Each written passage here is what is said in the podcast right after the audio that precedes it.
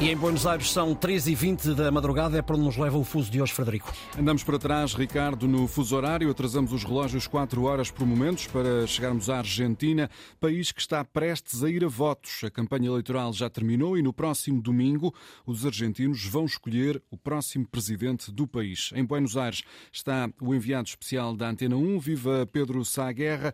Quais são os temas que têm marcado estas eleições e qual a expectativa dos eleitores aí desse lado do Atlântico. Bom dia. Desde logo um enorme bom dia, tanto para ti, Federico, como para o Ricardo, e já agora para todos aqueles que estão nesta altura a ouvir a Antena 1. Um, a dois dias das uh, presidenciais, as eleições consideradas por muitos as uh, mais importantes da história da Argentina, cresce a expectativa porque poderemos estar a assistir a uma mudança radical na política deste país. Há três candidatos que, segundo as eh, sondagens, como se costuma dizer, estão taco a taco na corrida eh, como o novo inquilino da Casa Rosada, o Palácio Presidencial. Desde logo o candidato da Continuidade, Sérgio Massa, o ministro da Economia do atual governo de Alberto Fernandes, depois a candidata de centro-direita Patrícia Bullrich, que foi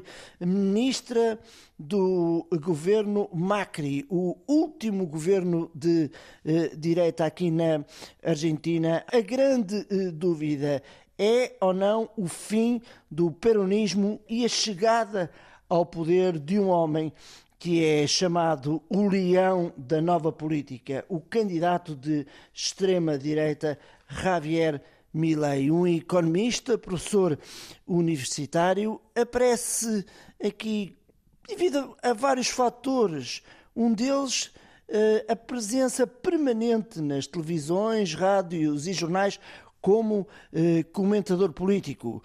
Um discurso de uma agressividade, eh, eu diria, muito perturbadora com a defesa de ideias que deixam muitos argentinos preocupados, por exemplo, a defesa da legalização da venda de órgãos humanos, o rearmamento da população, o fim da moeda oficial, o peso, e, como ele próprio diz, dinamitar o Banco Central da Argentina e a adoção do dólar como moeda oficial. Sempre eh, polémico, tem o apoio, claro, de Donald Trump e Jair eh, Bolsonaro, um homem que muitas vezes é acusado de ser emocionalmente instável e tóxico, mas nada disto abala a sua popularidade, sobretudo junto do eleitorado eh, mais jovem. Milley está eh, convencido que vai conquistar o poder já nesta primeira volta das presidenciais, por isso a expectativa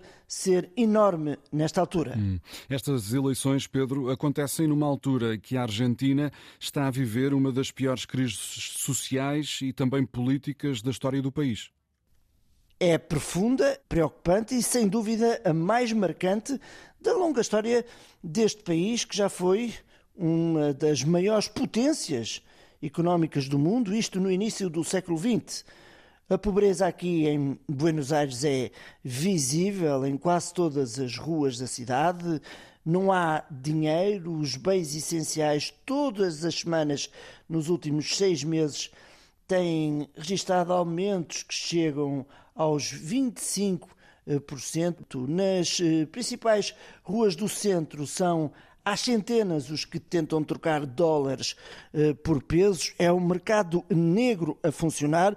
Não há qualquer controle nesta situação. As grandes empresas internacionais estão a abandonar o país e a aposta do candidato de esquerda, do atual ministro da Economia, é a chegada em força dos chineses à Argentina, um país com enormes recursos. A agricultura é o grande motor da economia argentina, tem vícios instalados há uh, várias décadas. Por isso, meus amigos, uh, domingo, 35 milhões de eleitores vão escolher o novo presidente deste país. Aqui o voto é obrigatório e os jovens, a partir dos 17 eh, anos, já podem depositar a sua escolha na urna de voto. Obrigado, Pedro Saguerra, enviado especial da Antena 1 Argentina para acompanhar as eleições do próximo domingo,